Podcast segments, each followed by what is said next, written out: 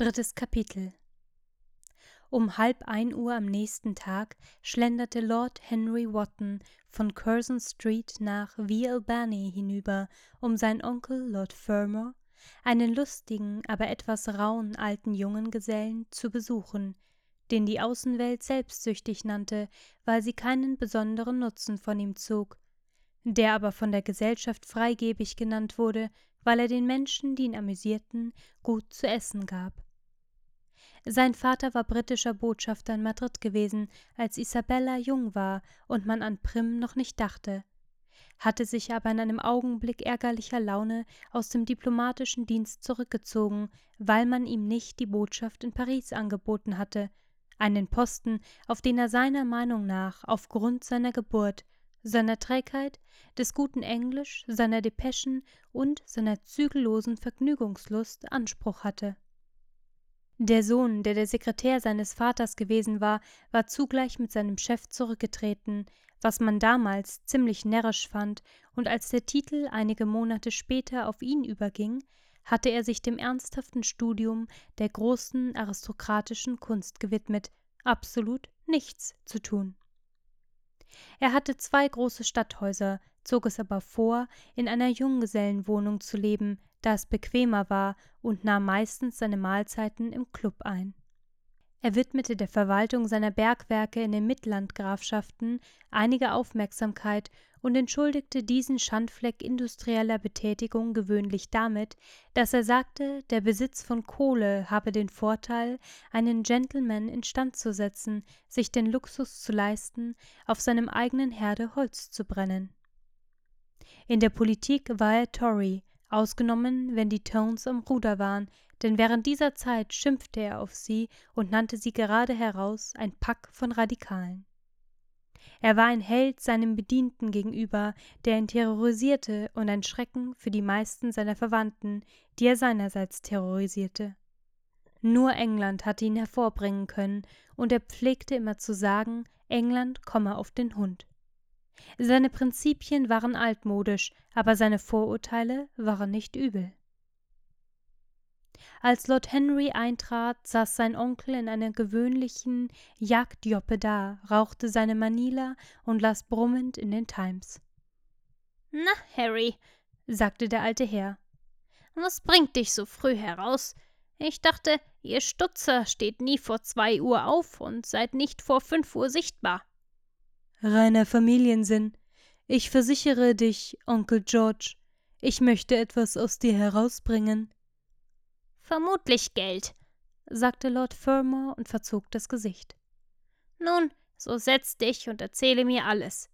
Die jungen Leute von heutzutage meinen, Geld sei alles. Ja, erwiderte Lord Henry und befestigte seine Knopflochblume. Und wenn sie älter werden, wissen sie es aber ich brauche kein Geld. Nur Menschen, die ihre Rechnungen bezahlen, brauchen Geld, und ich bezahle meine nie. Kredit ist das Kapital eines Zweitgeborenen, und man lebt famos mit seiner Hilfe. Außerdem gehe ich immer zu Dartmoors Kaufleuten, und daher kommt es, dass sie mich in Ruhe lassen. Was ich brauche, ist Belehrung. Keine nützliche Belehrung natürlich, nutzlose. Nun, Harry, ich kann dir alles sagen, was in einem englischen Blaubuch steht, obwohl diese Kerle heutzutage eine Menge Unsinn schreiben. Als ich im diplomatischen Dienst stand, war es besser bestellt. Aber ich höre, sie stellen ihre Leute jetzt aufgrund von Prüfungen an. Was kann man davon erwarten? Prüfungen. Wertgeschätzter sind reiner Humbug von Anfang bis zu Ende. Wenn einer ein Gentleman ist, weiß er völlig genug, und wenn er kein Gentleman ist, ist alles, was er weiß, von übel für ihn. Herr Dorian Gray hat nichts mit Blaubüchern zu tun, Onkel George, sagte Lord Henry in seinem müden Ton. Herr Dorian Gray? Wer ist das? fragte Lord Fermor und zog seine buschigen weißen Augenbrauen zusammen. Um das zu erfahren, bin ich hergekommen, Onkel George. Oder besser gesagt, ich weiß, wer er ist. Er ist der Enkel des letzten Lord Kelso.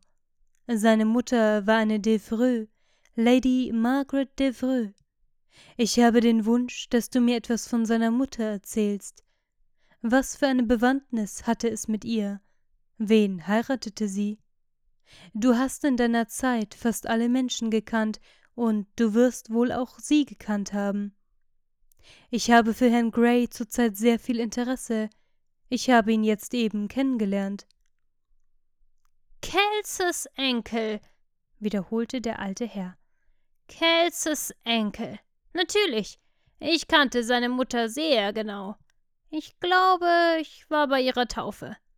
Sie war ein außergewöhnlich schönes Mädchen, Margaret Devereux, und machte alle Männer fast toll, als sie mit einem jungen Habe nichts durchbrannte, einer vollkommenen Null. Wertgeschätzter, einem Fähnrich in einem Musketierregiment oder sowas ähnlichem. Natürlich, ich erinnere mich an die ganze Geschichte, als wäre sie gestern gewesen. Der arme Kerl wurde ein paar Monate nach der Hochzeit in einem Duell in Spa getötet. Es war eine hässliche Sache dabei. Man erzählte, Kelso habe einen schurkischen Abenteurer, so einen Viechkerl aus Belgien, angeworben, um seinen Schwiegersohn öffentlich zu beleidigen, habe ihn bezahlt, wertgeschätzter, damit er es tue. Bezahlt und der Bursche spießte seinen Mann auf wie eine Taube.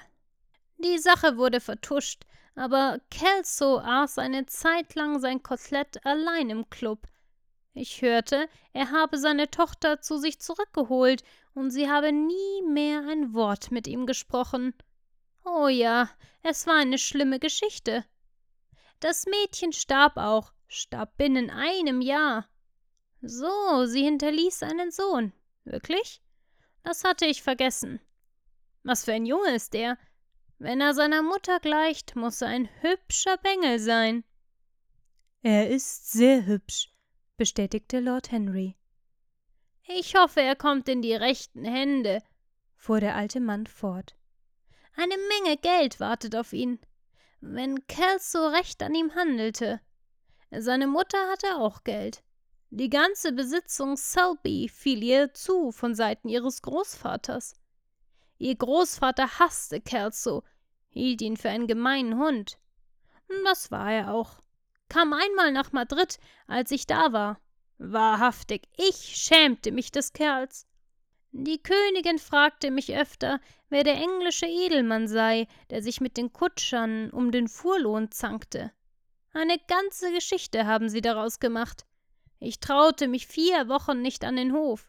Ich hoffe, er hat seinen Enkel besser als die Droschkenkutscher behandelt. Ich weiß nichts davon, erwiderte Lord Henry. Ich denke mir, der Junge wird einmal wohlhabend sein.